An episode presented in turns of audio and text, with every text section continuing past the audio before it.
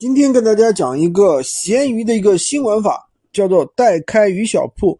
是的，你没听错啊，居然是代开鱼小铺。懂的人都知道，鱼小铺是免费开通的，但是呢，有人就偏偏拿出来收费，收四九九、五九九。刚开始我在朋友圈看到这个信息的时候啊，我真的不相信，哎，这个免费的东西还有人拿出来割韭菜了，那居然是还收费。但是我有个粉丝就跟我说，哎，他真的那个交了钱找别人代开了，所以说怎么说呢？互联网真的无奇无奇不有啊，只要有信息差的地方啊，就有人能够赚到钱。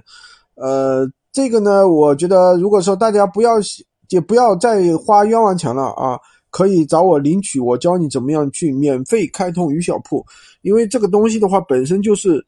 啊，免费的，好吧，今天就给大家讲这么多。喜欢军哥的可以关注我，订阅我的专辑，当然也可以加我的微，在我头像旁边获取闲鱼快速上手笔记。